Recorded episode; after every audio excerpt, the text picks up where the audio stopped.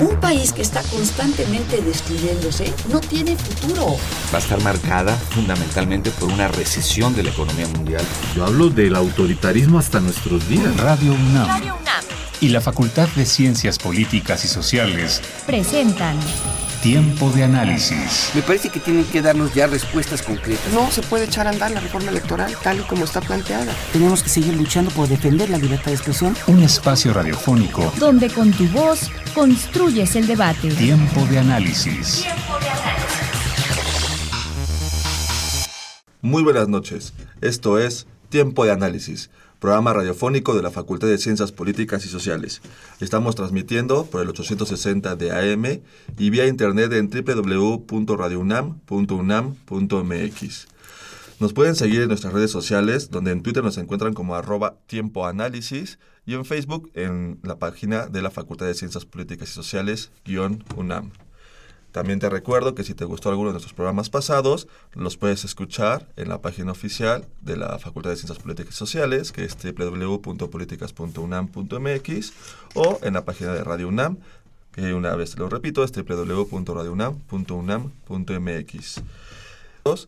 En, eh, en este programa hablaremos sobre el acoso y hostigamiento sexual en el ámbito universitario. Y para ello nos acompaña en la mesa Marlene Bersabet Molotla López. Ella es psicóloga educativa por la Universidad Pedagógica Nacional y actualmente trabaja en una ONG llamada Acción Afirmativa en Movimiento. ¿Qué tal? Buenas noches, Marlene. buenas noches, gracias por la invitación.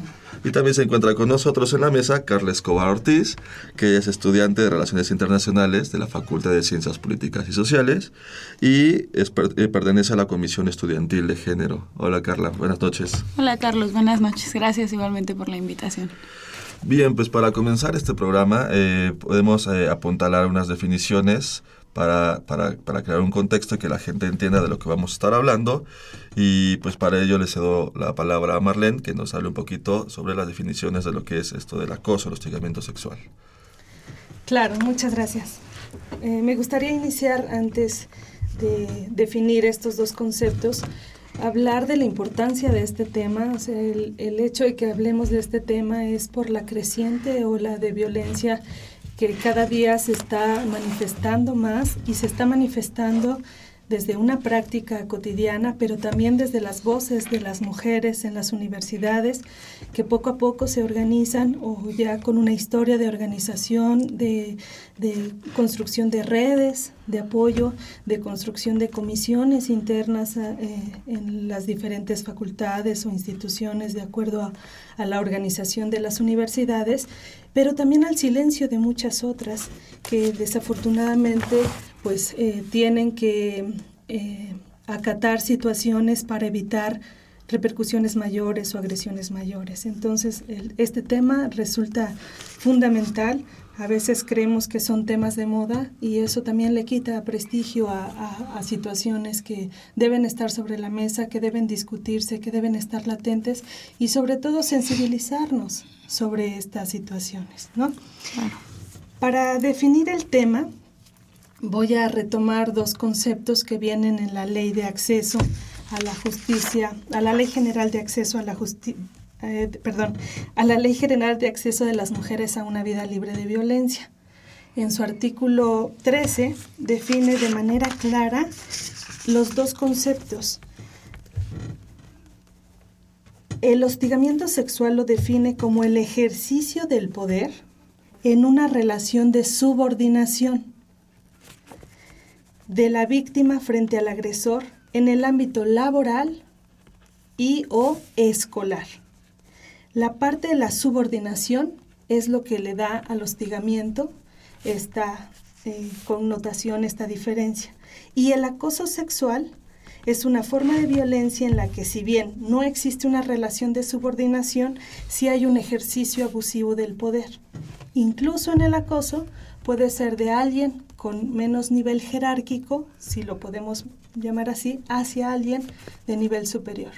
el hostigamiento lo define como una relación de subordinación de, un, eh, de una persona de nivel jerárquico hacia un uno eh, subordinado o subordinada y el acoso puede ser entre iguales e incluso de alguien de menor eh, nivel jerárquico hacia alguien mayor. Esto según la, ley general de acceso. Sin embargo, por ejemplo, en el Código Penal Federal solo nos hablan de hostigamiento sexual y nos dice que es a quien asedie reiteradamente a una persona de cualquier sexo valiéndose de su posición jerárquica, derivada de sus relaciones laborales, docentes o domésticas. También en este artículo 259 del Código Penal Federal nos dice que solo será punible cuando cause algún perjuicio o daño. Entonces, la valoración del perjuicio o daño es donde tenemos la parte endeble, ¿no? Sí. En el Código Penal de la Ciudad de México del Distrito Federal, que es el que nos atañe por, por ser este la entidad en la que estamos, solo habla de acoso. en el Código Federal solo habla de hostigamiento. Y, y, aparte solo es penal, o sea, solo, cuando es de forma reiterada y hubo, hubo ya... Algún, algún daño. Algún daño. Que ya tiene que ser comprobable el daño además. O sea, si no hay evidencia del daño no, no cuenta. Exactamente. Y en el caso la Ciudad de, México. de la Ciudad de México solo habla de acoso sexual. Sin embargo, habla de la relación de jerárquica. Dice, en su artículo 179, se considera responsable de acoso sexual a quien solicite favores sexuales o realice una conducta de naturaleza eh, sexual indeseable para quien la recibe. Además, si existe una relación jerárquica derivada de la relación laboral, docente, doméstica o cualquier subordinación entre persona y agresor y la víctima, la pena se incrementará a una tercera parte. Es decir, si nos basamos en la ley de acceso, esta definición de acoso sexual en realidad también es una definición de hostigamiento sexual porque hace énfasis a la relación eh, jerárquica. que tendrá una pena tres veces mayor que si fuera entre iguales. ¿no? Entonces, si nos basamos en estos dos eh, preceptos, el hostigamiento es relación de subordinación, el acoso puede ser entre iguales y obviamente son conductas eh, eh, de tipo lascivas y de connotación sexual. Y, vemos que hay una, hay una diferencia significativa entre, entre la federal y la, de la Ciudad de México en este caso. Claro, y que además, este, no sé, cobra mucho sentido sobre todo ver lo que, lo que mencionaban de cómo crece el silencio, ¿no? Pues por la misma definición y en el ámbito universitario, ¿no? Estamos hablando, a ver, la comunidad universitaria normalmente se conforma de estudiantes, eh, profesores y profesoras y trabajadores, ¿no? No nada más de estudiantes. Pero los casos de acoso, al menos eh, de los que con los que yo estoy familiarizada, suelen ser de eh, sufridos por las estudiantes, ¿no? Yo creo que ahí la definición tiene mucho que ver porque justo está hablando de esa pues sobre todo en el hostigamiento, que yo creo que es la, la que las dos son difíciles de, de, denunciar y de comprobar. Pero en el hostigamiento justo tiene que ver esa relación de subordinación que, pues en el mundo no nada más, no nada más en donde la mujer por ser mujer tiene menos, menos voz o menos verdad al hablar, sino que también es una cuestión es un mundo adultocéntrico, ¿no? Y en donde dentro de la universidad los profesores y las profesoras son las que tienen la, la voz, por así decirlo. Exacto. O sea, cuando llegan eh, casos de denuncia de hostigamiento sexual de un profesor a una estudiante, pues siempre resulta súper complicado pues comprobarlo en primera, porque justo se trata de, o sea, tiene que existir esa, esa evidencia, ¿no? Pero aunque haya evidencia, pues resulta complicado porque te estás enfrentando a una persona que tiene una, una trayectoria académica, ¿no? Normalmente política, donde pues tiene mucha más autoridad eh, que tú en ese sentido. Y pues yo creo que es de las cosas más, más graves, ¿no? Más allá de que también eh, tanto el hostigamiento como el acoso se sufra por otros integrantes de la comunidad universitaria y se ejerza por otros integrantes, nada más los profesores, creo que precisamente con la figura del profesor es muy difícil proceder. Con su figura como autoridad, ¿no? Eh, eh, este, tienen una ventaja sobre los estudiantes para, sí, claro, para el hostigamiento y el acoso. Y un poco aunado a lo que decíamos, no creo que no nada más crece el, silencio, ¿no? Que parte de una desconfianza, nada más de las autoridades, sino de los procedimientos que hay, de los protocolos existentes o inexistentes. También creo que crece la oposición. O sea, esta esta idea de estás exagerando, eso no fue acoso, ¿no? Yo nunca tuve la intención, o sea, yo no te miré lascivamente, ¿cómo tú me vas a decir que te estoy mirando lascivamente, ¿no? O sea, ¿cómo compruebas eso? Entonces creo que ahí también es este, pues también la oposición a, las denuncias o... Sí, claro, y comienza a volverse complicado eh, cómo, cómo comprobar los casos en, en, el ámbito universitario. Ahora, regresando un poquito, este a la parte, no tanto de las definiciones, sino nos gustaría, Marlene, que nos podrías hablar un poquito de las cifras, cómo, cómo nos encontramos en México, y de ahí, este, no sé, también tengas este, algunas cifras de cómo se encuentran las instituciones universitarias. Sí, eh, partiendo de, del tema de, acoso y hostigamiento sexual de manera macro, lo que sucede en nuestro país, hay un diagnóstico sobre la atención de la violencia sexual en México que se publicó apenas en marzo del año pasado y fue eh, expuesto por la Comisión Ejecutiva de Atención a las Víctimas. Aquí nos habla que, que regularmente al año hay 600 mil casos de este tipo de agresión sexual.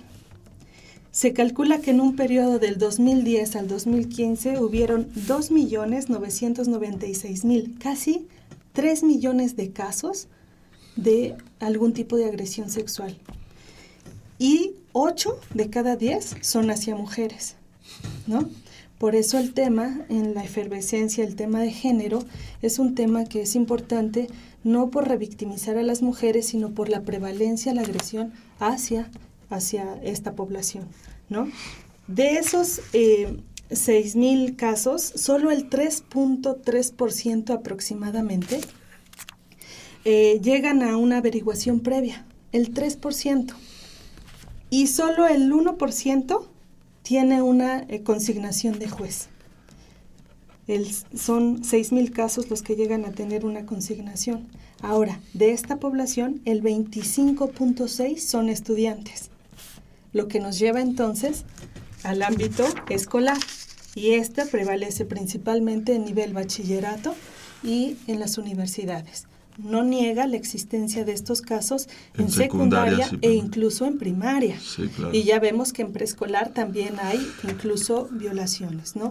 Pero hablando de la prevalencia, pues en nivel de bachillerato, medio superior y superiores, donde también existe un alto número. Que también es donde los estudiantes, los y las estudiantes eh, ya tienen un nivel de conciencia un poquito más desarrollado y entonces ya el acoso ya lo perciben como algo que, que tienen que que, demandar, que tienen que, que, que, remarcar, que no lo pueden dejar pasar. Quizá en la secundaria todavía se sienten más vulnerables porque no tienen quizá el, ni siquiera el discurso desarrollado para poder confrontar a su, a su victimario. Pero en bachillerato y universidades supongo que ya eh, hay, un nivel de conciencia un poquito más elevado y es donde dicen yo no puedo estar dejando pasar este tipo de acoso de mi profesor, de mi compañero, del trabajador. Y que aún así creo que es, o sea, creo que hay muchísimos más casos que no se denuncian, ¿no? Y creo que eso también pasa por el, pues por el poner en duda lo que está o sea, lo que se está denunciando, incluso por la interiorización de eso, ¿no? O sea, como se culpa a la víctima, la interiorización. O sea, a mí me ha tocado hablar con distintas eh, chicas, ¿no? Y que justo te dicen como, bueno, es que yo sentía que sí era mi culpa, ¿no? O sea, donde no se acepta... O sea, ese, ese, ese discurso se reproduce por las mismas mujeres, ¿no? En, mucho, en muchos sentidos. Es, muy, muy complicado, ¿no? El impacto también eh, psicológico, que pues, nos podrán hablar más de eso, pero justo es muy complicado la conjunción de las, de las condiciones distintas, ¿no? O sea, no hay protocolos, te estás enfrentando, al menos en el caso de, que sea eh, en contra de un profesor, pues a una autoridad. Eh, pues hay un impacto psicológico en el que tú eh, como estudiante te sientes culpable, ¿no? O sea, y que es lo mismo que pasa y que, se ha comprobado en, estudios, ¿no? En casos de violación. Entonces también yo creo que hay un montón de condiciones que no favorecen a la denuncia, a pesar de que sí, creo que tienes razón, Carlos, con señalar que a lo mejor es porque ya hay mayor conciencia. De todas formas, es muy complicado lograr pues por lo mismo, ¿no? También la cuestión pues burocrática, ¿no? Lo tardado que es y lo que lo, el tiempo que implica ir a, ir a, levantar una denuncia. Y como lo menciona Carla, a veces es la falta de protocolos en las instituciones. ¿no? A veces una misma institución no sabe cómo actuar ante una demanda de este tipo. Sí. Además, me gustaría agregar Adelante, un poquito la idea de cómo eh, se cree que as, eh, por la edad, al estar en niveles universitarios, estamos hablando de mujeres y hombres de mayores, mayores de 18 años regularmente. Uh -huh.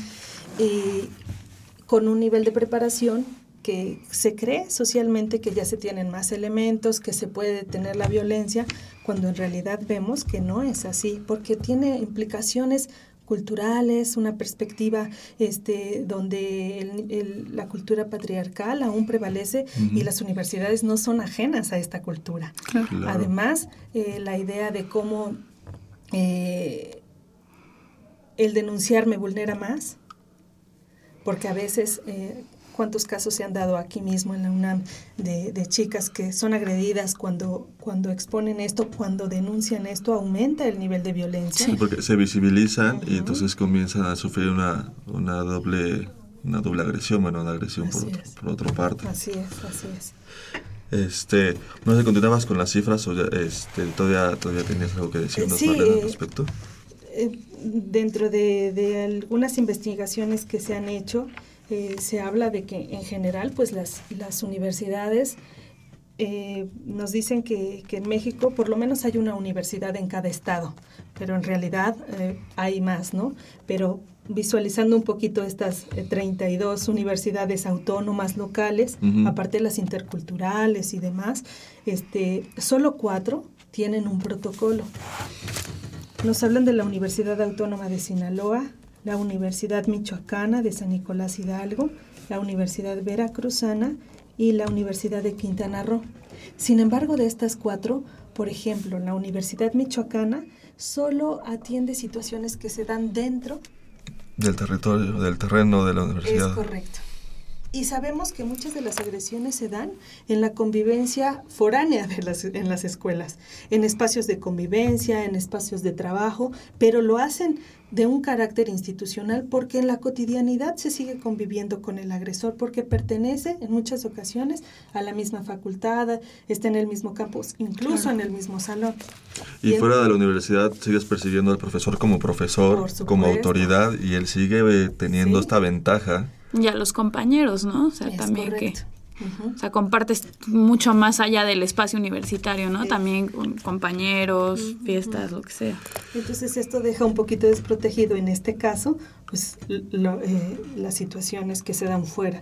Y por otro lado, por ejemplo, la Universidad de Quintana Roo, pues solo a, da atención o, o da el tratamiento, atención sobre todo a los y las trabajadoras.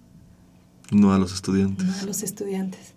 Entonces eso también, digo, se exponen estas situaciones porque si bien hay avances importantes, también hay situaciones endebles que, que siguen vulnerando y que no garantizan que se esté dando una correcta atención, prevención, atención y sanción a claro. los casos, ¿no?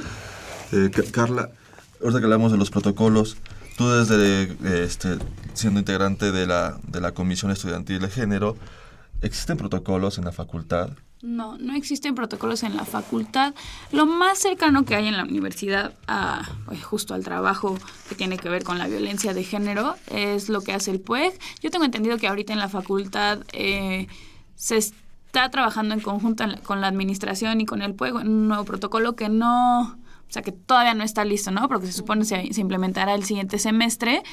Nosotros desde la Comisión Estudiantil de Género intentábamos un poco ver cómo podíamos generar un protocolo pero pues realmente por cuestiones de, de, muchas cosas, ¿no? De recursos, de organización, de alcance, sí. o sea, creo, creemos que no es eh, tanto nuestra tarea y sin embargo, pues hemos estado pues intentando hacer algún, algunas otras cosas, ¿no? O sea, a mí en, en la, bueno, nosotros en la Comisión Estudiantil de Género justo nos, nos hemos dado cuenta de, a ver, el, los casos de violencia de género, ¿no? de hostigamiento y de acoso que más se visibilizan son los que han sufrido las compañeras, sobre todo en los baños, ¿no? O sea, son los que más se denuncian y los que más eh, polémica desatan. Es decir, las compañeras entran al baño, bueno, entramos, ¿no? O sea, todas entramos con miedo ya. Entras al baño y o te graban, ¿no? O hay alguien en el baño de al lado esperando a que alguien entre para grabar a las chicas.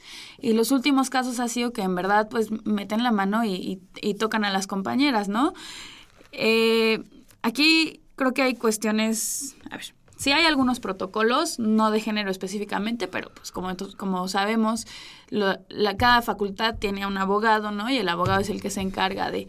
Yo recuerdo un caso, eh, hace un año me parece, que una compañera pues logró detener a su agresor, ¿no? Que era un chico que estaba intentando eh, grabarla el chico no alcanzó a grabarla, ella se alcanzó a detenerlo y entonces cuando se intenta levantar algún acta, ¿no? Alguna denuncia, pues sí hay videos de muchas chicas en el celular, pero ninguna de las chicas es la compañera, entonces no procede, ¿no?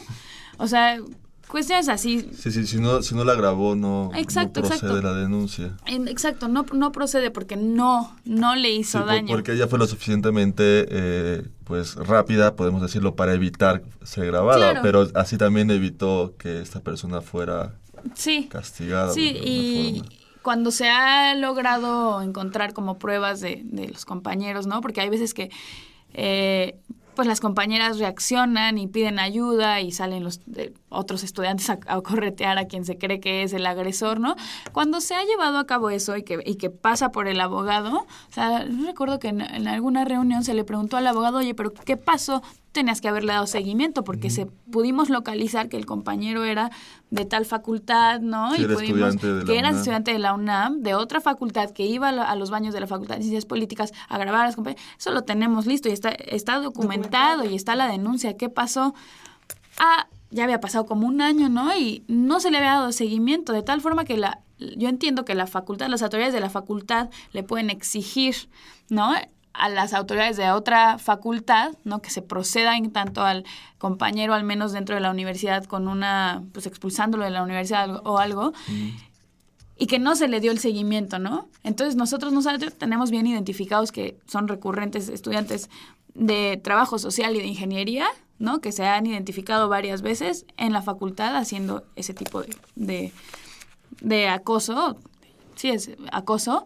Y por otro lado, la, otra problemática es que, a ver, también hay un montón de, eh, de violencia ¿no? ejercida por los profesores y que es la que menos se denuncia y la que menos se visibiliza. Y que yo creo que esa es muy, eh, muy complicada porque justo en pláticas que yo he tenido personalmente con profesores, o sea, la cuestión, no nada más hablando de hostigamiento, ¿no? sino de la cuestión de género, violencia de género, etcétera, etcétera. O sea, pues ha habido comentarios en donde en verdad te dicen, eh, bueno, pero es que si la compañera que se sienta hasta adelante trae un escote y te está enseñando las chichis, ¿no? Así con esas palabras, pues que ni modo que voltee al techo, ¿no? O sea, ¿yo qué hago? O sea, como en verdad planteándose como un, o sea, como un ser incontrolable en donde, ay, yo, no, yo no, mi mirada cruzó por hay un escote, yo soy hombre y volteo a ver. Claro, pues yo qué hago, ¿no? O sea, en donde ahí te das cuenta del gran obstáculo al que nos enfrentamos, eh, sobre todo en la cuestión del el hostigamiento, ¿no? Y donde existe esa, esa jerarquía y esa relación de subordinación, ¿no? Entonces, este, yo creo que es bien difícil porque justo no hay...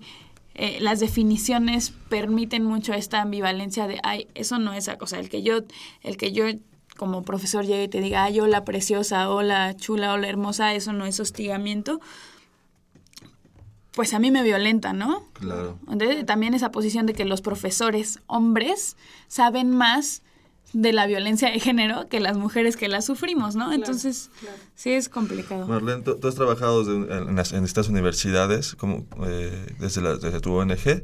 Sí, en, algún tiempo trabajé en el Instituto Nacional de las Mujeres y se hicieron algunos encuentros en las universidades y es donde veíamos todo este tipo de situaciones. El PUEC es una de, las eh, universidades que tiene un avance muchísimo mayor, tiene una infraestructura y un grupo. Hay universidades donde es un programa, es una mujer la que está al frente y tiene que responsabilizarse de una serie de acciones y el, retroceso es algo... Este, Desde psicológico, jurídico. No llega a eso. a veces es solamente de su propia bolsa pone una serie de pesos para poder distribuir volantes y hablar sobre el tema, porque a veces no se llega a ese tipo hay de universidades que no les interesa para nada rec- dar recursos para atacar estos problemas. Y abrir el tema implica abrir una situación eh, de vulnerabilidad para las escuelas. ¿Y a quién quiere, quién quiere exponer esos temas? Es algo que... Sí, que porque muchas veces es bien sabido que, no sé, como directores o directoras saben que hay- tienen en su plantilla profesores que ya llevan generaciones y generaciones actuando de esta forma y prefieren mejor no tocar el tema, dejar que estas generaciones salgan y entren otras y, y así se va a quedar. Pero es que incluso, o sea, tú, por más que las autoridades sepan que hay profesores que llevan cotidianamente, ¿no? Estas prácticas de hostigamiento, por ejemplo, no hay forma de eh, correrlos o de, ¿no? de levantar un acta si no hay justo una denuncia previa, ¿no? En donde se sostengan y en donde haya evidencia además. Entonces, claro que hay, o sea, conocimiento infinito de los profesores que llevan a cabo estas prácticas y y se termina hasta normalizando. Sí. O sea, bien sabido, eh, entras una- a, a- a una universidad, a una, a una preparatoria de bachilleres y no sé, tus compañeras de un grado o dos grados mayor te dicen, ah, es que este profesor es así. O sea, tú nada más ciérrale el ojo y te va a poner el 9. Se va normalizando esto desde, desde la misma comunidad estudiantil, desde la misma planilla de profesores.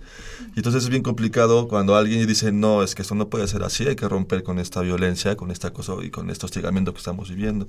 Y generalmente cuando una o uno, que también sucede, quiere, quiere romper esto, pues toda la misma comunidad que lo tiene normalizado se va en contra del estudiante que está poniendo el dedo en la llaga. ¿no? Es muy complicado. Marlene, entonces eh, nos, platicaba- nos platicabas desde las universidades, cómo, cómo, cómo se encuentra esto, este problema y pues en la UNAM un poquito cómo tú lo estás viendo. Fíjate que, que como les he comentado, la UNAM pues con, con el PUEG eh, tiene una serie de estudios y, y justo en el 2009 realizó una investigación donde se, se pudo visualizar esta investigación. Muchos de los datos de esta investigación están expuestos en el libro Intrusas en las Universidades, Ujú. que se publicó en el año Sí. 2013, y nos hablan cómo eh, hay una alta prevalencia en, en las administrativas, de- en casos de acoso y, ad- y hostiga- y- y hostigamiento, está hablando de un 59.3% en el caso de las administrativas, seguidas por las alumnas con 49.3% y académicas 39.8%. También reporta casos de hombres. Alumnos en primer lugar con 27.6, administrativos con 26.6 y académicos con 21.1. En el caso de las mujeres se sigue duplicando las cifras en, este tipo de situaciones.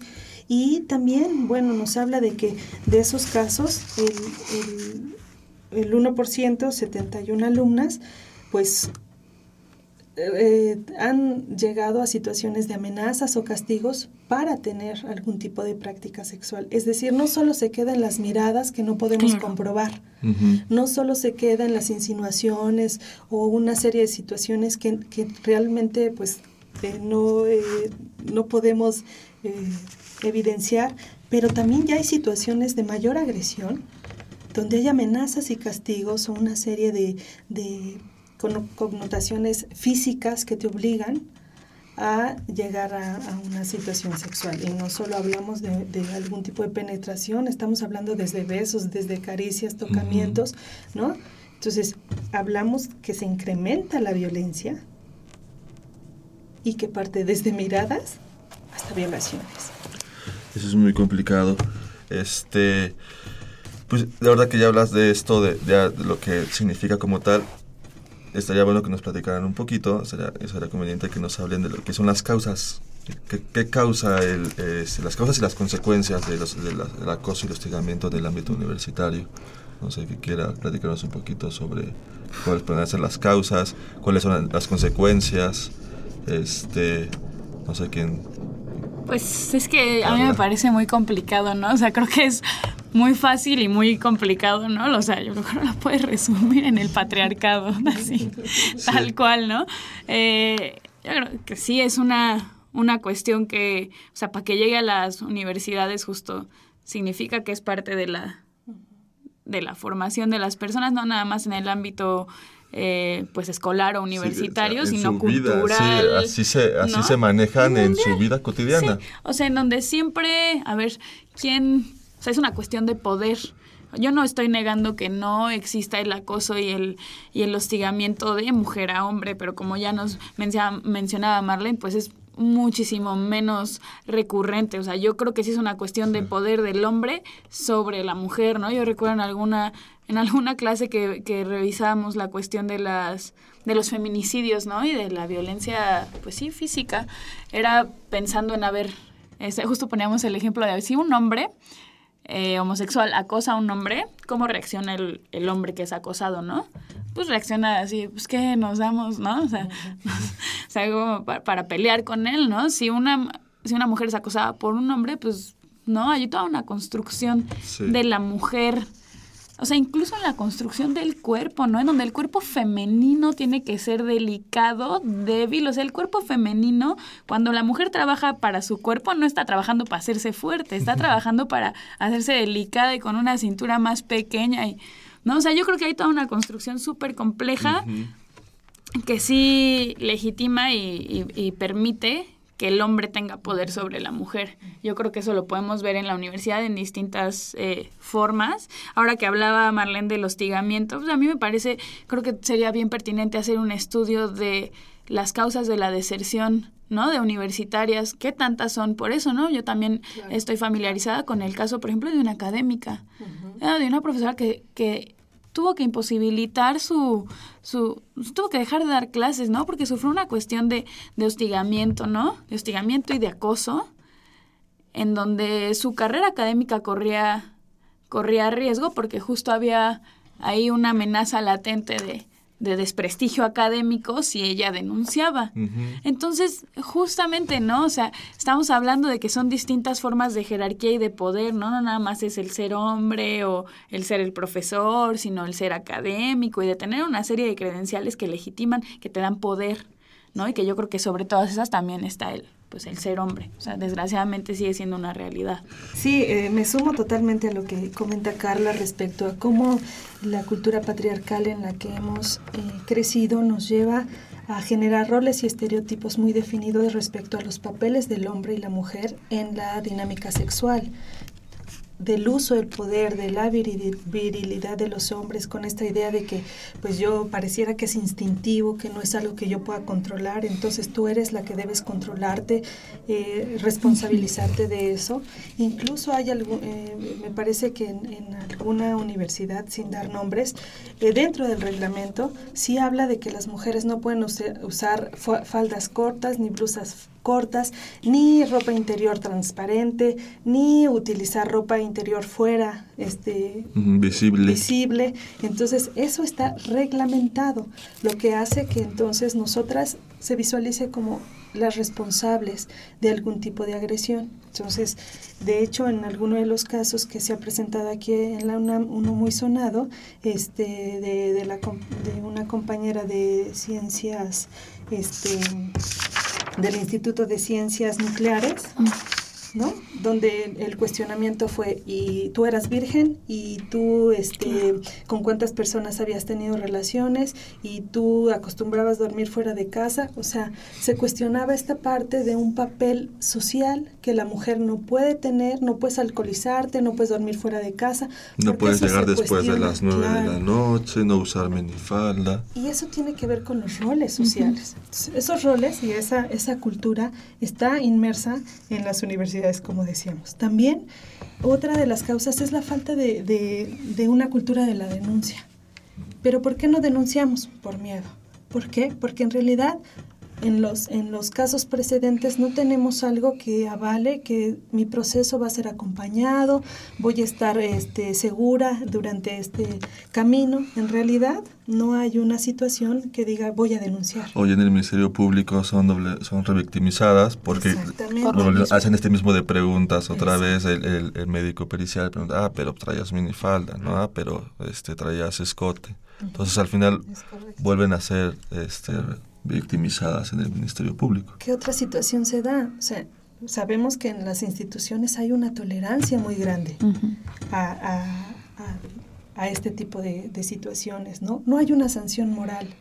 Si no hay una sanción este, institucional administrativa, porque las universidades no tienen una facultad penal para mandar a la cárcel a alguien, tampoco hay una sanción moral, ¿no? Que evidencie situaciones. Entonces eso pues, nos hace cómplices de, de, una situación. Y bueno, por otra parte, pues no hay mecanismos ni de prevención, ni de atención, mucho menos de sanción. Entonces son como algunos de los factores o muchos de los factores que hacen que, que, esto se dé. Además está la creencia de que es, eh, eh, le toca a la persona que es agredida resolver la situación, ¿no? Y vemos que eso no es porque pertenece a una institución, porque los hechos suceden con otra persona vinculada a la institución, incluso dentro o fuera, pero que los vincula. Entonces no es una responsabilidad que le competa a la persona que es agredida. Si es que volvemos a lo mismo, le deja la responsabilidad a la misma, a la misma víctima. Es como, y como un ejemplo, el, silbato, el, eh, o sea, es como te doy el silbato para que tú te hagas responsable de tu seguridad. Que yo creo, bueno, a mí me parece que lo del silbato es una grosería en tanto que sea la medida gubernamental, ¿no? Pero justo lo que menciona Marlene, ¿no? Que cuando llegue a existir como algún mecanismo de, o sea, protocolos de prevención o así, justo es como, bueno, pues no camines sola en la calle, no, no. Y que eso no nada más es o sea, lo, en lo que está errando la, las, en lo que están errando las instituciones, ¿no? Sino que también es una cultura, ¿no? O sea, a mí me sorprende cómo en verdad de repente nuestras mamás o así están, también es eso, ¿no? es que te vas a vestir así. es, la, es la educación. Ahora, yo creo que, por ejemplo, eh, algunas de las consecuencias que han sido eh, pues todas estas agresiones sin ningún castigo, o sea, ¿cómo, ¿cómo se pueden atacar? Por ejemplo, yo ahí sí eh, pongo un poco, no a favor de que el silbato sea la medida, pero pues el ruido sí es una de las... Y eso, eso ya es pensando que te van a atacar, que es desafortunado, pero pues sí, ya es, pensando en esa posibilidad. El silbato ¿no? es la medida, pero sí funciona como parte integral de un protocolo. O sea, si hubiera todo, toda una construcción y el silbato solo es un elemento que está dentro de todo un marco. Pero vaya, lo que yo voy es en la Facultad de Ciencias Políticas y Sociales llevamos, bueno, pues yo ya llevo, ya estoy en mi cuarto año y desde el primer semestre en el que estoy ahí pasa eso y yo todavía no veo los botones de emergencia, ¿no? O sea, que hacen ruido y que además avisan a seguridad de UNAM, como si los hay en la Facultad de Medicina, por ejemplo. O de Psicología, me o de En varias, en varias, ¿no? O sea, yo en los baños de la facultad todavía no veo esos botones de emergencia y no es algo nuevo, ¿no? Y que, bueno, y ese es un caso muy particular de nuestra facultad, que seguramente cuando pongan esos botones en, en las primeras vacaciones se los van a robar como se roban muchas cosas en los baños de nuestras facultades. Y en otros casos, como ha sido, bueno, eso me enteré por otras voces, eh, por voces eh, ajenas, la verdad no puedo comprobarlo, que, por ejemplo, los botones de pánico en los baños de psicología eh, los, los, aprietan por apretarlos, cuando o sea, los usan de una forma muy irresponsable. Entonces, al final, sí, sí es algo que funcione, pero también hay que educar, yo creo, a, usarlos de forma correcta, por un lado, y bueno, y por otro, nuestra facultad, pues también no solo es colocar los botones, sino colocarlos de cierta forma para que no terminen, para que no funcionen solo un semestre y en el siguiente dejen de estar funcionando. Entonces, eh, regresando un poco a las causas y consecuencias, también Carla nos comentaba un poco que no está muy bien documentado de cómo como, como consecuencia de, de un acoso, de un hostigamiento, pues ahí la, la deserción escolar en las universidades se incrementa, ¿no? Marlene, ¿tú cómo lo has visto? Sí, sí, sí, es que eh, la causa directa obviamente eh, la vemos en la persona que es agredida, ¿no? De entrada, eh, hay, hay, causas en la violación porque se violan sus derechos humanos. Entonces, esa, esa transgresión es una de las causas directas que, que apuntan como en lo individual, hablando en lo individual. Por supuesto, en las cuestiones físicas hay una serie de padecimientos somáticos, es decir, esa angustia, esa depresión, esa, eso que me mueve emocionalmente también lo manifiesto físicamente. Hay dolores de cabeza, de cabeza, perdón, este, cuestiones digestivas que se alteran, el sueño y obviamente, bueno, lo psicológico, como ya mencioné alguno de, de los factores, pero también en el desarrollo profesional hay una consecuencia en el caso de quien padece, ¿no? Porque eso hace que me muevan de salón o que me tenga que mover de facultad. Cambiarme de turno. Que dejar la escuela. en, el, peor de los casos, dejar la escuela. Y eso obviamente redunda en, en mis tiempos de, de, formación, redunda en mis tiempos también para el ingreso al campo laboral. ¿Qué pasa también como consecuencia? Quienes trabajan, a lo mejor la, eh, de estas docentes, estas administrativas, estas investigadoras de las que hablamos, que tienen que dejar el trabajo. Lo hablábamos fuera del aire, pero que te interrumpa, que ah, se, se, visibiliza aún más cuando son este cuando son académicas ya de cierto grado y con cierto prestigio y sufren igual un hostigamiento o un acoso, pues es más difícil que lo denuncien porque perderían, no, se ponen en riesgo muchísimo más. Y, que además siempre está eso, ¿no? En el caso de los estudiantes como de, ay, no, es que seguro está acusando de, de acoso al profesor porque el profesor no le dio la buena calificación y ahora se quiere vengar. O sea, eso yo lo he escuchado de profesores, ¿no? De profesores con doctorado en sociología, ¿no? que están ahí en la cuestión de... Y, y que pasa lo mismo en, eh, entre académicos, ¿no? Es decir, o sea, si un profesor reconocido, ah, eh, doctor en no sé qué, te acusa de, plagio, te acusa de plagio porque no accediste a, algo, a ver, eh, ¿cuál va a ser la reacción realmente? ¿Va a ser, este, si la profesora sufrió acoso y después él la acusó de plagio o no? La acusaron de plagio y entonces ella dijo, me están acosando. O sea, desgraciadamente, pues es más probable que le crean al profesor, ¿no? O sea, que está, que está utilizando la cuestión del acoso como una, como una excusa o como... por supuesto. Y obviamente eso redunda también en las relaciones interpersonales, ¿no? Una persona eh, estudiante que, que, lejos de recibir apoyo por, por esta red escolar que a veces es más hostil que, que, soportar esta situación con el arrobo, también eso transgrede la comunicación, cómo se va a vincular con los otros. Si estamos hablando de trabajadoras, de trabajadoras en, en, en las escuelas, pues cómo se va a relacionar con nosotros, si es su jefe, si es, ¿no? Transgrede también las relaciones. Pero también hay unas hay consecuencias a nivel institucional. O sea, obviamente la institución está transgrediendo los derechos porque los derechos son la base. Cuando hablamos de violencia de género estamos hablando de que se trastoca un derecho fundamental y que en torno al tema de la violencia se han generado una serie de convenciones, convenios, conferencias internacionales que México México firma todo. Y ratifica todo. Y ratifica todo. pero, pero, en la, pero en la práctica... pero en la práctica, entonces de entrada la institución está violando algún derecho por violencia, por discriminación, por segregación, por lo que sea. Pero también eso afecta a la salud de la institución. Claro. Ya no es lo mismo cuando se expone un caso de tal facultad y se, y habla. El prestigio que se pone en juego. Entonces, la salud, la imagen, el prestigio de las instituciones corren, este, también están sobre la mesa. Igual que la seguridad. Decías, yo entro a los baños y entonces ya no me siento segura. Claro. Y eso te pasa a ti, aunque no te haya sucedido un hecho, pero se sabe y entonces nos afecta a todas de manera indirecta. Y también hablamos de consecuencias en las instituciones a nivel económico. Porque si yo voy a, a, eh, indemnizar a alguien, mm. porque si yo voy a empezar un juicio, claro. porque si yo voy a respaldar una situación y tengo que, ¿no? También El respaldo jurídico cuesta. Afecta. Y bueno, pues todas las responsabilidades sociales que decíamos, eh, que tienen las instituciones. Pero a nivel social, entonces hay consecuencias individuales, hay consecuencias institucionales, hay consecuencias sociales. Porque de entrada, volvemos al tema de los derechos. Volvemos a la violación de una serie de reglamentos nacionales. Y volvemos también al no cumplimiento de una serie de eh, eh, mandatos internacionales. Pero lo peor, o no sé qué sea peor, pero se siguen perpetuando relaciones de desigualdad, de violencia y de impunidad. Lo seguimos mirando como una práctica cotidiana. Y como es cotidiano y sucede en todas las universidades, entonces se mira de esa manera. Sí, pues normalizamos, vamos al punto de volver a normalizar el, el problema.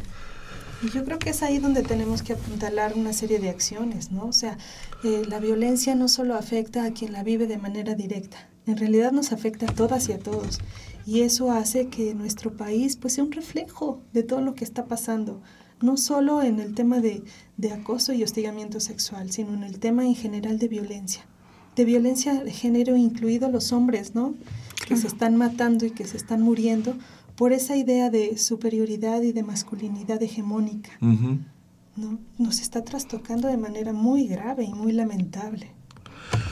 Ahora bien, este, Carla, quería preguntarte desde, desde la comisión, ¿qué, ¿qué, acciones concretas han estado han estado trabajando unos este, desde que tú eres integrante, desde que tú has pues, estado en la facultad? Eh, justo la, la Comisión Estudiantil de Género surgió de una asamblea que se realizó hace un año precisamente porque habían estado ocurriendo muchos eh, sucesos de acoso ¿no? y de violencia de género en los baños particularmente. Entonces de ahí surgió y nos había costado un poco de trabajo ponernos a, trabajar, ¿no? en tanto organización, pero creo que lo que hemos estado intentando hacer básicamente este semestre ha sido posicionarnos en el imaginario de la comunidad, ¿no? O sea, que sepan que están ahí. Sepan que existe la, o sea, este espacio que trabaja no nada más en el ver cómo generamos dinámicas, ¿no? Que permitan a la comunidad solucionar esos problemas, sino también un poco subsanar las deficiencias de, de, la, de la institución, ¿no? Que pues sí, a lo mejor no nos da como quisiéramos, ¿no? El alcance, pero pues prácticamente lo que lo que hicimos fue una este semestre muy concretamente fue una jornada no en, en torno a la movilización del 24 de abril no una jornada en contra de las violencias machistas se invitó a distintos colectivos invitamos a un colectivo que se llama eh, Comando Colibrí ¿no? A que impartieran un, un taller de defensa personal. Hubo mucha crítica al respecto, justo yo creo que en esta misma, eh, en esta misma lógica de pensar que, que solo se reproduce la violencia cuando no, o sea, es una cuestión de sobrevivencia, o sea, las compañeras nos están matando, ¿no? O sea, no estamos hablando nada más de que justo, ¿no? De que hay el agarroncito por aquí, le meto la... No, o sea, a las compañeras nos, nos están matando, ¿no? ¿Y tuvieron mucha participación en ese taller? Eh, más o menos, yo creo que éramos alrededor de 15 personas, fue muy positivo porque llegó gente que no era de la comisión estudiantil, porque justo lo que pasa es que luego haces, este, pues actividades y llegan los mismos que organizan y los amigos de los que organizan. Sí hubo participación, eh, la verdad es que fue fue una experiencia a mí me parece muy enriquecedora. Además de eso se hizo un tendedero de denuncias en la explanada, ¿no? Justo incentivando a que se denunciara un poco a perder el miedo y sobre todo a reconocer que a todas nos pasa. que, vean, que vean que no están solas. Sí, y que a todas nos ha pasado, ¿no? Hubo una denuncia muy poderosa, a mí me pareció muy potente, ¿no? De, de cuestiones que pasan al interior del Consejo Técnico, ¿no? O sea, al interior de la, de la, del órgano de, de este, pues de representación tanto estudiantil como, como docente de, la facultad, ¿no? En donde se denunció también que había esas, esas eh, relaciones de desigualdad. Hubo una clase abierta en donde varias compañeras incluso llegaron de otras facultades, ¿no? Eh, pues comentaban sus experiencias, que también fue, pues fue eh, yo creo que muy positivo el resultado. Y por último hubo una actividad que la idea era, ok, incentivar a la denuncia generando nosotros los medios para la denuncia. Y para esto se hizo un taller de stencil en donde todas participamos, todas y todos, ¿no? Todos estaban invitados, todas y todos participamos elaborando los carteles, eh, pues de denuncia, ¿no? Con los números de emergencia de la UNAM. Yo creo que ahí hizo falta un poco de conexión y de apoyo institucional en, en el sentido en el que, pues obviamente como los carteles no eran pues los formales pues los quitaron o se cayeron o lo que sea. Y de ahí pues la última acción fue como salir en contingente a la marcha del 24 de abril, ¿no? Como contingente de la facultad, la Comisión Estudiantil de Género. Se han planteado otras cosas, ¿no? Como tenemos lo, tenemos un directorio ahí de contactos de asociaciones que nos pueden este, ayudar en acompañamiento psicosocial, ¿no? Eh, con el PUEG, pues varias, varias cosas con la red no están solas, o sea, hemos tenido charlas y reuniones con distintas, distintos grupos organizados, ¿no? De, chicas y chicos que también están trabajando en este tema y pues un, una actividad proyectada para el semestre que entra es justo eh, pues un seminario, ¿no? Que pueda hablar sobre, sobre la violencia de género, cómo combatirla con otras universidades, con grupos que trabajen en otras universidades la misma cuestión. Entonces, por ahí estamos más o menos trabajando. Es muy interesante cómo comienza la comisión con, este, con el problema de, de acoso en baños a los estudiantes y al final pues termina destapando que el problema que también se da en las aulas de hostigamiento con los Y que además también, bueno, profesores. las discusiones también ha entrado que, bueno, no nada más es esta cuestión de acoso, hostigamiento, ¿no? También la violencia en las relaciones, ¿no? En las, pues, en las relaciones personales, Sí. la violencia, que también es algo que yo he visto campañas de, de la UNAM visibilizando, pero creo que justo tiene que ser algo integral y que no nada más quede en la campaña, no de una imagen con el número de denuncias, sino que tiene que ser transversal a la actualización docente, a los seminarios que se lleven a cabo, ¿Hay comisiones eh, similares en otras facultades de la UNAM? Sí, hay, hay algunos grupos Y- y se han acer- organizados. o sea, se, han, se han acercado con Sí, ellos. y así. no, no funcionan tanto como comisión estudiantil, ¿no? sino que son grupos organizados normalmente de feministas. Yo creo que al menos los actuales integrantes y las integrantes de la comisión todavía no, no está en el nombre, pero pues yo creo que también eh, nos reivindicamos feministas y que también ahí entra la cuestión no nada más de la mujer, ¿no? sino de la homofobia, que también ha habido varias denuncias. Entonces, pues sí, se plantea trabajar como muchísimo más eh, ampliamente, ¿no? Apenas estamos un poco estructurándonos. Este, ya, ya vendrá una nueva generación en, en agosto con la que será muy interesante trabajar.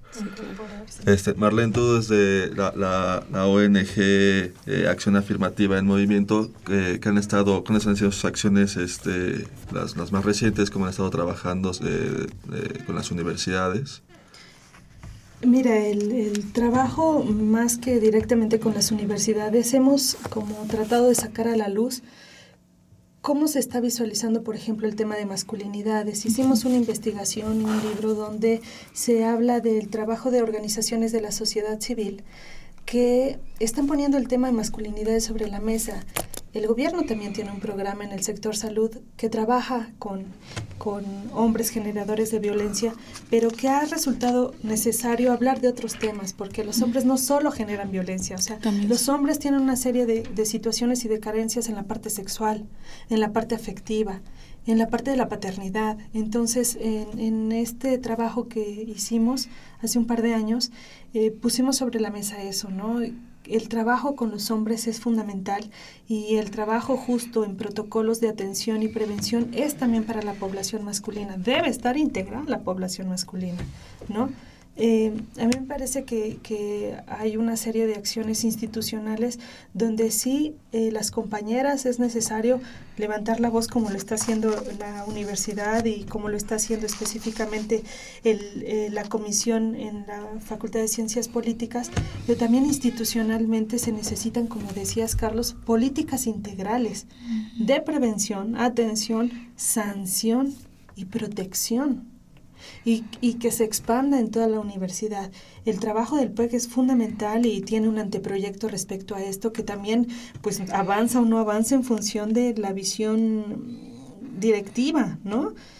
Pero también el, el hablar de políticas eh, integrales es fundamental para que podamos tener un avance, para que esos carteles pues también tengan el logo oficial y se respeten más. Claro que sean la voz de las estudiantes, pero también la voz de, las institu de, de la institución, de la institución, uh -huh. porque la UNAM es la institución. Estamos hablando de que es necesario crear un órgano, una comisión, no sé cómo nombrarle, que atiende este tipo de situaciones. Debería volverse el referente a nivel nacional de lo que se hace. Porque es impresionante como solo cuatro universidades tengan protocolos para atacar sí. este problema estamos hablando de un órgano que se necesita, que se nombre como comisión, que se nombre comité, que se llame instituto, no sé cómo se llame, pero que atienda y que atienda con un protocolo. Que no solo sea acompañamiento, o sea, sí, Exacto. pero son muchas acciones Exacto. alrededor de esto. La prevención es fundamental. Perdón, no sé si todavía tenga tiempo. Hay algo Sí, que me adelante. parece súper importante en la cuestión tanto del acoso y el hostigamiento, en la cuestión eh, de la violencia de género, pero también de la seguridad en general, ¿no? Y yo creo que es justo que no se ha entendido que los modelos de securitización no funcionan. O sea, que se tienen que llevar a cabo políticas integrales, ¿no? Que pasan por la educación, ¿no? Y pasan por la socialización de un montón de cosas y por la generación de ambientes y de dinámicas sociales no violentas y, como en armonía, pues. Y que las cámaras en ese sentido, ¿no? Que es, es un tema muy polémico en la universidad, pero las cámaras en ese sentido, pues no, no ayudan, ¿no? O sea, no resuelven, tampoco previenen. ¿No? O sea, entonces yo creo que más allá de irnos, porque aparte el modelo de securitización ha sido un modelo implementado también en la guerra contra el narco, ¿no? O sea, hablando de la militarización. No, no, no, no creo que vaya por ahí. Entonces, justo creo que, eh, pues como hemos estado mencionando, pues es un, un, un tema mucho más profundo que, que, no se resuelve ni con silbatos ni con, ni, ni con cámaras, cámaras, ¿no? Exacto. Este, pues nos quedan escasos 6, eh, 7 minutos. Eh, nos eh, quedan darnos sus, sus, conclusiones y también este, nos pueden comentar o nos pueden decir al público eh, dónde, nos, dónde las podemos encontrar. En tu caso, si, si hay alguien que le interese, ya sea estudiante, que le interese estudiar el tema como, como parte de su formación, como su línea de investigación, acercarse a, a, a la ONG donde te encuentras, Marlene. Gracias. O también, este, en el caso de la facultad, pues algún estudiante que, que, se quiera acercar para hacer también trabajo en la comisión, también, o sea, eh, también donde, donde, donde, se pueden encontrar, donde se pueden comunicar con, con ustedes. Entonces, este, pues, eh, Marlene, tus, comentarios, este, eh, tus conclusiones y también tus contactos. Ok, sí. Este, bueno, yo, el tema de violencia de género es un tema que, que sigue sorprendiendo. Me parece que si bien ya hay una serie de marcos normativos en, en el país y que tenemos un avance muy, muy grande en ese terreno, eh, las personas son las que ejecutan las leyes. Y si las personas no estamos conscientes y no nos sensibilizamos sobre el tema, si no nos damos cuenta que como hombres también tenemos muchas consecuencias respecto, respecto a la violencia, que no solo las mujeres somos las que padecemos esto, sino que ellos también, eh, como generadores o como receptores de violencia, tienen consecuencias y que están al frente de instituciones y que ejercen la política. Las mujeres y los hombres necesitamos un espacio de desarrollo saludable y favorable para que nuestro país cambie.